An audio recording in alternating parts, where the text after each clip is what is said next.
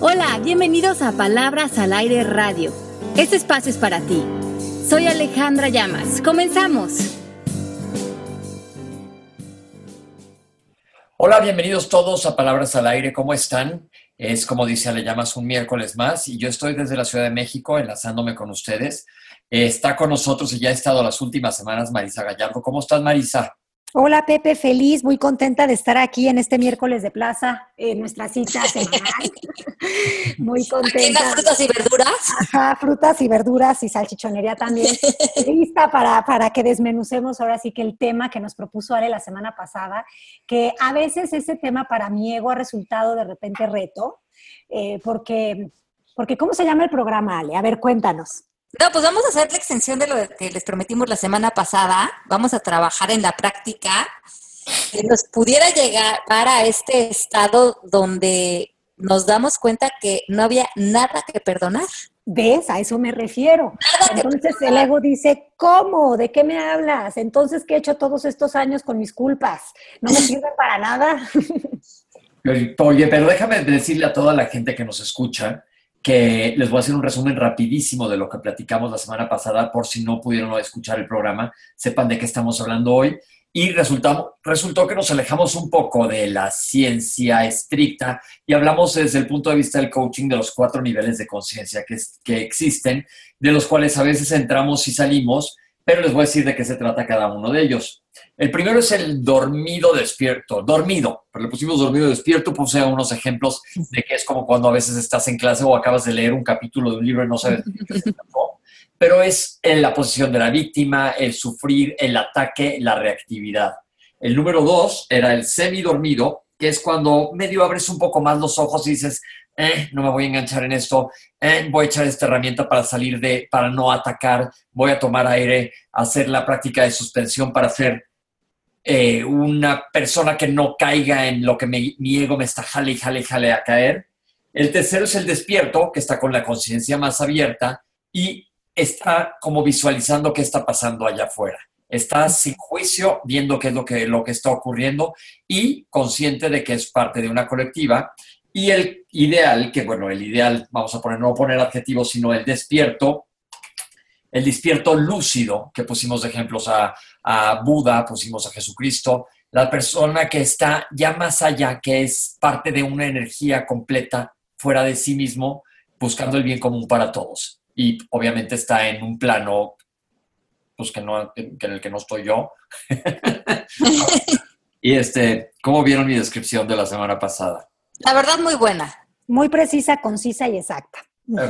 Para que nos caiga el 20 y sepamos de qué vamos a platicar hoy, nos quedamos la semana pasada en la plática en, cómo poder dar pasitos o cómo hacerle si queremos cambiar de nivel de conciencia. Yo creo que si estamos aquí todos reunidos, aquí en, Palabras al Aire, ya desde hace un tiempo, y bienvenido la gente que es nueva con nosotros, estamos, si estábamos dormidos, estamos en semidespierto, o era semidormido, perdón nos vemos el vaso más vacío y otro más lleno, como eres, Marisa, que tú las remembranzas del pasado. Pero pues, estamos todos en el mismo canal. Claro. estamos todos en el mismo canal porque nacimos todos como sumergidos en el sueño, que llamamos a veces realidad, pero nos estamos dando cuenta que es un sueño que proyecta nuestra mente, donde percibimos y le damos significado a esto que llamamos vida, y reaccionamos a partir de nuestros significados. Y esto no puede, nos puede hacer sufrir o nos puede dar felicidad, pues según nuestro nivel de conciencia. Y eso es lo que estamos tratando de trabajar en estos programas, mover nuestro nivel de conciencia para que tengamos momentos de mucha más paz, liberación. Y una, em, pues, práctica que mencionábamos la semana pasada, que han tenido grandes avatars como Jesús, el Buda, eh, el Dalai Lama, eh, personas que han vivido con una paz extrema en su alma, eh, practican el perdón. El perdón hasta un punto que llegan a darse cuenta que no había nada que perdonar. Y esto es lo que quisiéramos introducir hoy en el programa, cómo practicar el perdón desde este punto de vista para que se vuelva como un gran liberador de la dualidad, de la separación, de la victimización y nos lleve al mundo de la unión y del amor absoluto. Claro. Oye, Ale, y para, para que la, gente que nos está escuchando se haga una idea, a mí me gustaría contarles así brevemente un cuentito de Buda que lo explica muy bien. ¿Les late o, sí, claro, por, por Bueno, resulta que una vez, pues Buda, este, estaba meditando y se le acercó un hombre, ¿no? Un, un, hombre que se ve que había tenido una charla no tan grata, o bueno, que le había dicho algunas cosas a, Buda que el Señor consideraba no tan gratas, no Buda, sino el hombre que las había dicho. Entonces le dijo, sabes que Buda, en buena onda no pude dormir en toda la noche por lo que te dije ayer, o sea, la culpa que siento es muy grande. Te suplico que me perdones y que, y que me aceptes que yo regrese junto a ti. Entonces Buda le dijo con una sonrisa de esas que me imagino, porque pues no lo conocí, pero me la imagino muy compasiva, le dijo, eh, usted puede quedarse con nosotros desde ahora, pero lo que sí le puedo decir es que yo no lo puedo perdonar. Y entonces este hombre pues se quedó todo como, como sacado de onda y compungidísimo y le dijo, pero le suplico, le ruego que me perdone, por favor. ¿No es acaso usted el maestro de la compasión? O sea, en buena onda no me va a perdonar. Y entonces el Buda le dice, ¿sabes qué? Entiende algo claramente. Para que exista el perdón, tiene que haber un ego herido. Solo los egos lastimados son capaces de perdonar. Y a mí este cuento me dejó con los ojos así súper abiertos porque dije, ah, caray, no sé si se entendió el cuento, porque sí está medio profundito. No, yo creo que lo que estás queriendo decir es que cuando no, cuando, o sea, cuando nosotros eh, vamos a, le, voy a poner una palabra que me gusta. Cuando nosotros necesitamos perdonar a alguien es porque lo hemos condenado. ¿No? Lo hemos condenado ante nuestros juicios y nuestros pensamientos. Ajá. condena es el ego. ¿No? Y el espíritu nunca condena porque no conoce esa dualidad, no conoce el mejor, peor, bueno, malo, bonito, feo. Está, el espíritu está en este absoluto de amor. Si el Buda vive en este absoluto de amor y no conoce el ego, no conoce la condena porque nunca ha condenado a nadie, ni a esa persona ni a sí mismo. Claro. ¿Cómo, puedo perdonar si de entrada nunca te condené? Entonces, qué interesante, porque el perdón se convierte en una herramienta que mientras somos transeúntes de a pie, nos sirve como para ir haciendo esta limpieza, pero que en realidad si despertamos de este sueño, como Buda lo hizo, ni siquiera existe. Sí. ¿No? Ni siquiera existe. Qué interesante eso está cañón porque uno ha vivido pensando que, existen tantas cosas que a la hora de la verdad, a la hora de verlos con los lentes del amor, ni siquiera existen porque no hay ni un término acuñado espiritualmente para esas cosas. Todos esos vocablos que hemos inventado con el ego provienen de este mundo de la percepción eh, que, nos ha adormecido. Pepe, ¿cómo ves? Te, te siento callado, está, está como gerido. estoy, esperando que me caiga el 20 porque si estás, haz cuenta, hemos hablado del perdón radical en otros momentos. Sí. Que, y como acabas de decir, no existe, entonces, ¿qué es? ¿En qué estado de conciencia estamos que nos permita alcanzar eso? Es decir, pensemos en una agresión terrible que alguien te haga. Bueno, yo le estoy poniendo un adjetivo, una agresión. Si tú no sé cómo explicarlo. Si tú lo dejas ir o no te lo tomas personal, más bien no te lo tomas personal, no tienes por qué perdonarlo. O darle un giro al, a la agresión. Acabo de ver hace poquito una, un stream en, en, las redes sociales de alguien que le escribió a una cantante muy famosa, pero como yo no soy tan actualizado en las modernizaciones de la música, un, un tweet súper mala onda, así diciéndole cosas horribles no sé si lo leyeron, no me acuerdo cómo se llama ella. Y lo voy a buscar y les voy a decir dónde verlo. Y entonces, pero así, súper mala onda, agresivísimo. Ella le dijo, entiendo que me hables así, pero te siento muy lastimado. ¿En qué te puedo yo ayudar? Ni siquiera le hace cuenta. Y entonces, si ves toda la historia, él como, ella como que lo desarma a él.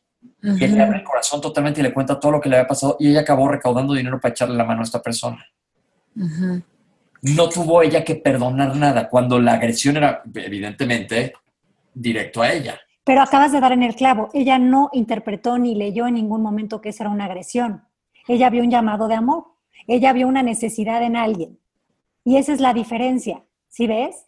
O sea, no, no necesitaba perdonar porque no, no, se lo tomó como agresión, no se lo tomó de manera personal, sino se lo tomó como una llamada de auxilio. Ok. Y eso cambia totalmente la perspectiva.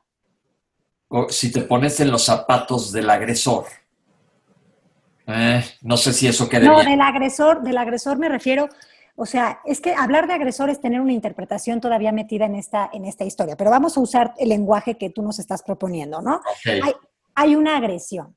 Si hay una agresión, lo que viene en automático es que yo me sienta atacado, ¿no? Agredido, agredido, ¿no?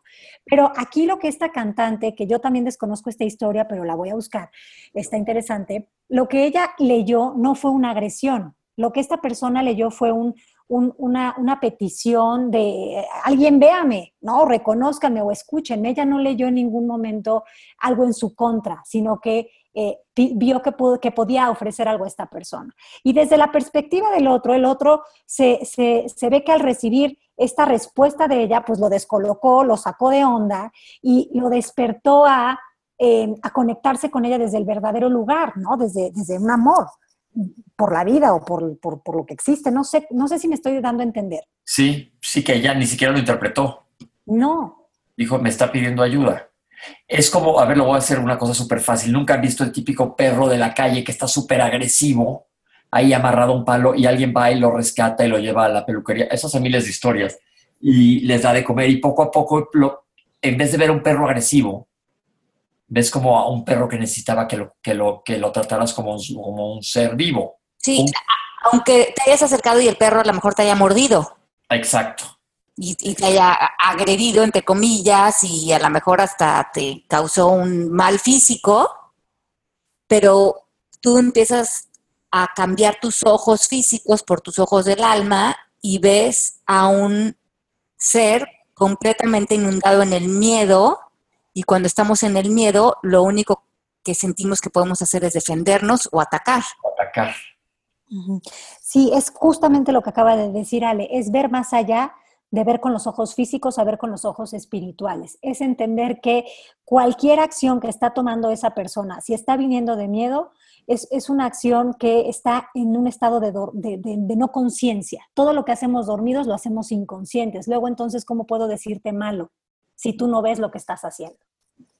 Por eso es que es muy interesante cuando despertamos a esta idea, ¿no? El ego condena, el ego hace una víctima, un victimario, y el victimario necesita ser castigado porque hizo algo malo, ¿no? Esta es toda como está sostenido, por ejemplo, nuestro sistema de justicia. Ajá. Pero desde este otro punto de vista, operaríamos desde otro lugar de conciencia. Entenderíamos que la persona que actuó de esta manera no funcional o nada funcional era una persona enferma. Era una persona que estaba enferma en sus pensamientos, en sus emociones, en su ignorancia, eh, completamente invadido del miedo y de, la, de, sus eh, historias mentales.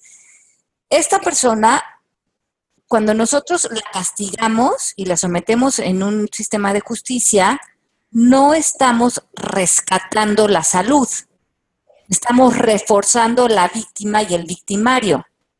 Estamos reforzando esta idea de los buenos y los malos y del ego y la condena. Pero desde otro punto de vista, lo que podemos hacer es reconocer que esta persona necesita sanarse porque está enfermo y vemos que los actos de esta persona, que no, no, los, no es que porque los estemos eh, eh, queriendo justificar de ninguna manera, porque todo eso también sería del ego. Sino que los eh, actos ya son. Tenemos a esta persona enferma. Lo que le hizo esta persona a la otra, como bien decía Pepe, no es personal. Y esto es un trabajo ya de conciencia bastante alto, darte cuenta que esa persona lo, hubiera hecho a ti o lo hubiera hecho a otra persona porque está actuando desde su enfermedad. No es porque esta persona se lo merecía o hay algo malo con él o... Eh, no, pero, pero más allá de eso, le está dando a la otra persona lo que se da a sí mismo cada día. Exacto. No puede darle a otro lo que no, lo que no se da a sí mismo. Entonces, si yo vivo en una mente que me regaña, que me critica, que constantemente eh, me está poniendo el pie, yo no puedo salir al mundo a dar flores y amor porque estoy en un lugar en el que no conozco eso. ¿Cómo te voy a dar lo que no conozco?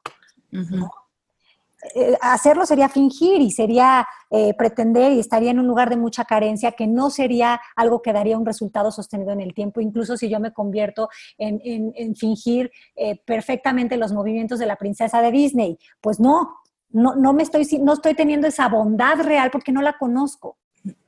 Y yo creo que muchos de nosotros hemos estado pues muy enfermos, ¿no? En, muchas reacciones y cuestiones que hemos tenido en nuestra vida, porque hemos actuado desde la ignorancia en el medio, y unos de una manera muy extrema, ¿no? Han actuado y maltratándose a sí mismos y proyectando esto. Qué interesante sería una sociedad en donde aprendiéramos a perdonar desde el deshacer para sanar toda la enfermedad colectiva en la que estamos metidos todos, en vez de seguir dividiendo buenos y malos, y los malos no verlos como enfermos, sino verlos como malos y seguirlos y, seguir fomentando esta maldad en las cárceles y esta agresión y este abuso, cuando son personas que lo que necesitan es una conexión espiritual, una sanación, un perdón y también ver que ellos puedan liberarse de lo que ellos vienen cargando por lo que los hace actuar de esta manera. Sí, porque además eh, a efectos espirituales, el espíritu de cada una de estas personas, incluso de Hitler, es perfecta, entera, completa y no ha cometido ningún error porque en ese su espíritu es puro, es esencia de amor. Es la mente física, es la parte ególatra, es el personaje lo que está dormido en ese sueño. Porque ahorita que dices ese, eso, me brinca rápidamente, le voy a decir, ¿cómo? Si era un monstruo. Yo sé, lo que pasa es que acuérdate que las personas no hacemos las cosas eh, con una intención de maldad, sino con un interés y probablemente Hitler mató a muchísima gente eh, con la idea o la creencia de que lo hacía por un bien, por, limpiar. Entonces, para él él no era un malo, porque su creencia no lo hacía pensar eso. Aunque a nuestros ojos, por supuesto que lo que hizo, pues si lo, si lo juzgamos desde el mundo de los mortales, pues fue una atrocidad. Pero es que la justicia divina no entra en esa justicia que nosotros hemos inventado porque la justicia divina solo ve la verdad. Y la verdad es que el espíritu de esta persona, eh, lo desconociera él o no, es en esencia amor. Ok. Suena eh, así como que, pues a lo mejor hay que escucharlo muchas veces, ¿no? Porque a mí no, pero sí es muy claro lo que dices. Y además yo creo que nos rescata mucho como sociedad y nos rescata mucho también a nosotros mismos con nuestro autoperdón, porque las personas no tenemos claridad en todo momento, estamos crecemos programados por un estado de conciencia y a veces nuestro estado de conciencia en nuestra infancia, en nuestra adolescencia, en la juventud, eh, pues es muy dormido, como hablamos la semana pasada. Estamos siendo muy víctimas, estamos atacando, nos sentimos heridos, nos sentimos eh, sin opciones y desde ese lugar estamos proyectando y, y estamos lastimando a otros también, entre comillas, sin querer, porque nos estamos lastimando también a nosotros mismos, no sabemos otra cosa. Pero si como humanidad pudiéramos comenzar a vernos todos como estas almas, muchas de nosotras perdidas, muchas tratando de encontrar, como darle sentido a, la salud, al bienestar, al amor y encontrar cuáles son esas rutas, podemos ver a otras personas con mucho más compasión. Y esto no va a suceder desde la mente analítica, porque esta, la mente siempre va a decir eso es malo y pues, probablemente tiene razón sino tenemos que bajar estos ojos eh, del alma, estos ojos del corazón a la vida y saber que muchas cosas no las vamos a entender, pero que podemos aprender a sanarlas. Y la manera de sanarlas es a través del no perdón. Bueno, el, más. El perdón. El perdón. O sea, saber que no hay nada que perdonar. Ciertos pasos que podemos seguir para esta práctica son los siguientes. Ok. Número uno, mm, el, si yo te digo por qué no puedes perdonar, te, te, pregunto por qué, sabemos que en coaching la pregunta del por qué nos lleva a la historia. Entonces, si, alguien me dice que yo no lo puedo perdonar, yo te tendría que preguntar por qué. Y tú me darías todas las explicaciones racionales, mentales, de el por qué el perdón para ti no es una opción. Pero esa explicación que me das, si la ponemos en oraciones, en pequeñas oraciones, y la cuestionamos, cuestionamos cada pregunta con, con Byron Katie, que le hemos hablado en el programa, es cierto, es absolutamente cierto. ¿Quién soy con este pensamiento? ¿Quién sería si ya no pudiera volver a pensar esto? Nos daríamos cuenta que podemos ir evaporando ese por qué. Y que en un momento dado, si eliminamos todos los pensamientos que construyen la razón, que creo que me justifica el por qué no puedo perdonar, nos quedamos de frente con el hecho, sin interpretación. Y si yo no puedo volver a pensar nada acerca de este hecho, se abre la posibilidad del perdón. Pues necesariamente se abre porque tengo que, que, pensar algo en contra de esto que pasó para que yo no pueda perdonar. Y yo tengo el control sobre esos pensamientos.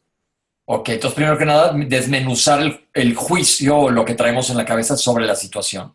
Exacto. Ok.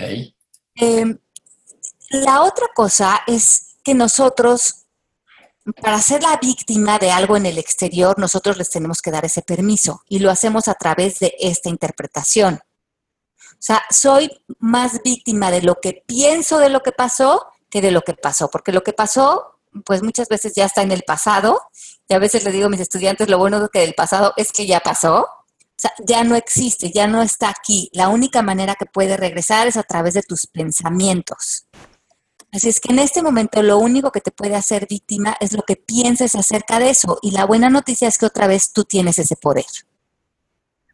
Ok, Marisa, ahora te me quedaste tú calladita. Bueno, porque la estaba escuchando y quería yo compartirles aquí algo, ¿no? Em, creo que es bien interesante entender algo. A nosotros como humanos de esta vida, ¿no? en la que física, en la que, en la que la forma parece ser lo real, que ya sabemos que no es lo real, eh, nos cuesta mucho entender el perdón. Porque nosotros, por ejemplo, cuando, cuando dices, pero ¿cómo le puedes perdonar a alguien que haya matado a, a, alguien, no? Eso es, eso es imperdonable, diríamos desde el mundo de los humanos. Tenemos que tener una distinción muy clara. Para el humano la muerte significa dejar de existir. Pero para los avatares de los que nos hablaba Ale, que están en el, en el nivel de conciencia de despiertos, ¿no? de, lúcidos, para ellos la muerte no existe. Y, y, a mí me gustaría que empezáramos a entender eso porque nos va a facilitar la idea del perdón. No, no, esta idea de que alguien mató a alguien para ellos no es real, no existe, no es verdadera, porque la muerte del cuerpo no, no es real porque solo se, se destruye el cuerpo, pero el espíritu, que es lo verdadero, siempre va a estar vivo, con lo cual no existe daño no existe ningún significado o interpretación de pérdida. No sé si me explico porque creo que esto es interesantísimo para poder entender el perdón. A ver, acercarnos a entender el perdón desde la perspectiva de una persona despierta. Bueno, a mí me parece muy interesante, por ejemplo, en el curso de milagros, ponen un, una, un ejemplo, tú me corregirás, eh, Marisa, porque tú eres la que eres maestra del curso de milagros, pero poner un ejemplo de la crucifixión de Jesús. ¿no? Entonces, lo que él trata de enseñar a través de esta experiencia es cómo el maltrato a su cuerpo, inclusive la crucifixión y la muerte, eh, era una enseñanza para nosotros los humanos para darse cuenta de, de cómo, aunque le estaban haciendo aparentemente algo al cuerpo, él no estaba reaccionando porque se daba cuenta que sus hermanos estaban actuando desde mucha ignorancia, entonces él ya tenía concedido el perdón y cuando muere, pues la resurrección de alguna manera representa que pues el espíritu nunca, nunca murió, que el espíritu sigue vivo y no se hizo nada y es completamente intocable. Entonces, em, lo que se me hace bonito de esta representación, ¿no? De, de, la historia, eh, como la cuenta el curso de milagros, es que creo que queda muy, muy, como que honra esa idea, lo que tú dices, la muerte no existe porque, nos, porque el, el ser no se muere a través del cuerpo, sigue en esta vida eterna del espíritu. y el espíritu sigue en otra dimensión y aquí pues lo representan con la parte de la resurrección, ¿no? Entonces, independientemente de lo que sean las creencias religiosas, esto no tiene que ver con religión, tiene que ver como con un ejemplo de cómo esta, eh, cómo, se, cómo él estaba trabajando el perdón, cómo se seguía conectado con sus hermanos y cómo en realidad eh, no se pudo dañar al cuerpo porque el cuerpo no era él. Claro, y, no, hay un, miedo, no hay un miedo real ahí, porque, porque eh, lo, que, lo que enseña toda esta enseñanza de la crucifixión no es miren qué mala onda los romanos que se pasaron de lanza con Jesús, sino ni Jesús miren qué dejado que se dejó llevar hasta la cruz. No es como esa idea, y no es que estemos hablando de religión, sino lo que importa aquí es que vean la perspectiva, ¿no? Lo que trascendió ajá, del amor profundo que es yo no tengo miedo, yo sé que tú no estás haciendo malo, nada malo por malo, sino que estás dormido. Y yo sé que nada malo me está pasando porque soy un ser eterno, perfecto y completo a nivel espiritual, que eso es lo verdadero. Pero para nosotros humanos, todas las cosas que no perdonamos, ¿qué son? Son las cosas que atentan con nuestra supuesta integridad, es decir, vida. Sí. No te voy a perdonar que hagas mi nombre pedazos porque mi nombre soy yo y eso significaría estar muerto. No te voy a perdonar que me quites algo que es mío porque eso significaría que me falta algo que ya no estoy, que estoy muerto. Eh, ¿sí, ven? Entonces, muchas veces nosotros, muchas de las cosas que nos, nos, son dificilísimas de perdonar, no son difíciles de perdonar por la interpretación que tenemos de esto es igual a morir, a dejar de existir, a no, a, no ser.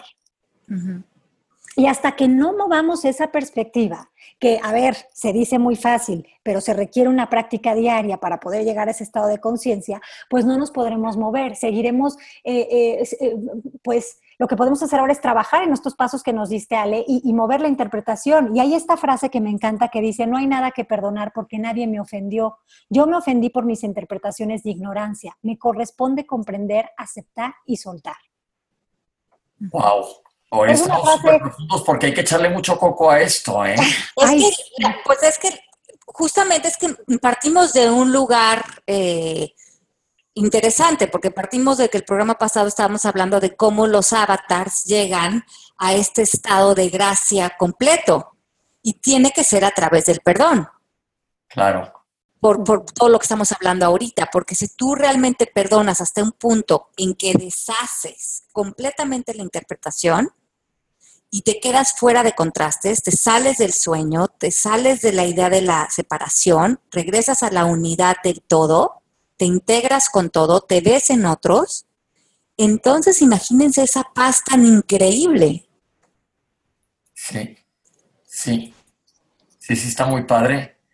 Aunque a veces... Como dice Marisa, hay que practicarlo todos los hay días. Hay que practicarlo, porque claro que ahorita a lo mejor nos puede parecer distante o lejano o, de, o del país de nunca jamás o, o, de Disney, ¿no? Pero pero yo creo que si hay personas que, que, han podido, personalidades que han podido disolver su personalidad estando en el mundo de la forma, pues eh, no es que queramos llegar a ese lugar, pero por lo menos ir creando conciencia de que muchas de las cosas que, a las que les tememos o que no podemos perdonar son simplemente eh, tan peligrosas como las vemos por cómo las hemos interpretado, pero que si hoy le bajáramos a esa interpretación, moviéramos palabras de la ecuación, moviéramos la perspectiva y la atención desde ese lugar, probablemente la práctica del perdón empezaría a aparecer de una manera muy auténtica y genuina en nuestra vida. Y entonces sí podríamos empezar a ver esta cosa que nos propone el perdón radical de que pues todas las personas que han aparecido nos han enseñado a comprender algo que antes no veíamos, a sanar,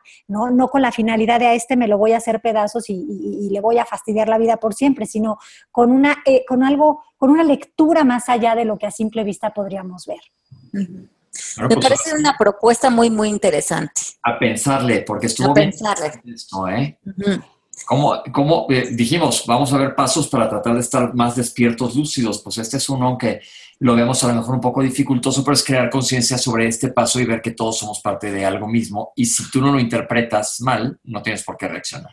Claro, y sobre todo como que la invitación aquí es, no lo veamos difícil, veámoslo como algo nuevo, es nuevo para el ego, eh, para desde, desde, este lugar de humanos en el que estamos, que tú ahora vengas y me digas que todas esas cosas eh, horribles y tristes de la vida eh, no existen y que entonces no hay nada que perdonar, pues me, suena a que me estás queriendo ver la cara de, de qué cosa, ¿no? Pero Pero si yo empiezo a, abrirme a la posibilidad de, oye, ¿qué tal que atrás de todo eso hay una enseñanza para mí? Hay recuperar esa energía que dejé fragmentar de mi propio ser, pues igual y hasta te motivas. Claro. No sé, ¿no? Habrá que, habrá que, habrá que echarle coco. sí, pero, pero lo bueno es que tenemos este, una vida para, para hacer eso. No sé si existan más, pero el tiempo es lo que hay, es eterno y no nos preocupemos. Y lo que también es interesante es darnos cuenta que como lo que está pasando, o sea, lo que dice en, estas enseñanzas o muchas enseñanzas, filosofías antiguas, que lo que está pasando en el sueño, lo que está pasando en este como mundo ilusorio y, y lo que es pasado pues ya no existe. Lo que existe es esta otra dimensión del espíritu y del amor. Entonces, como no existe, pues entonces tampoco tiene relevancia o importancia. Y eso el ego no le gusta nada, porque el ego quiere darle toda esa importancia a este mundo, al plano físico, a la materia, a, las otras personas, quiere vivir de los juicios. Muchas veces es este ego ofendido. ¿Por qué? Porque si nos movemos a, este, a esta posición donde no hay nada que perdonar, donde me libero de los juicios, le resto importancia al mundo de la forma, le resto importancia a otros, no desde el punto de vista del amor, sino desde las contrastes. Y, el ego no está preparado para eso. Pero sobre todo, Ale, ¿para qué se ofende el ego?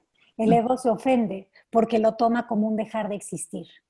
Y eso sí es lo que, eso sí dice, no manchen, como que ya no voy a estar. No, me la apliquen de esa manera, ¿no? Pero en realidad, este, eh, bueno, yo creo que es que esto con palabras no, no se puede explicar, pero eh, la experiencia en la práctica nos va a ir haciendo con que, con que tengamos la intención de ver con unos ojos que no sean de juicio, sino de curiosidad, ya vamos por buen camino. No nos pidamos ser Buda iluminado, lejanos, etéreos hoy, porque tampoco... Ese sería nuestro ego también. Ajá, eso sería nuestro ego, ¿no? De ya, órale, ponte a sentarte de chinito y levita y tampoco es la idea. O sea, yo, no, no queremos que se vayan con esa idea. Aquí nada más hablamos de cosas que nos... De propuestas. De propuestas y, de, y bueno, y, de este llamado que, nuestro espíritu nos hace a, oigan, sí existe una forma de vivir en la que sí vives y no sobrevives. Así es. En la que sí vives y no sobrevives. Vamos a quedarnos con esa idea. Qué rico, qué bueno, qué buena onda. Pues qué rico haber reflexionado hoy con ustedes. Les mandamos un beso muy, muy grande a todos.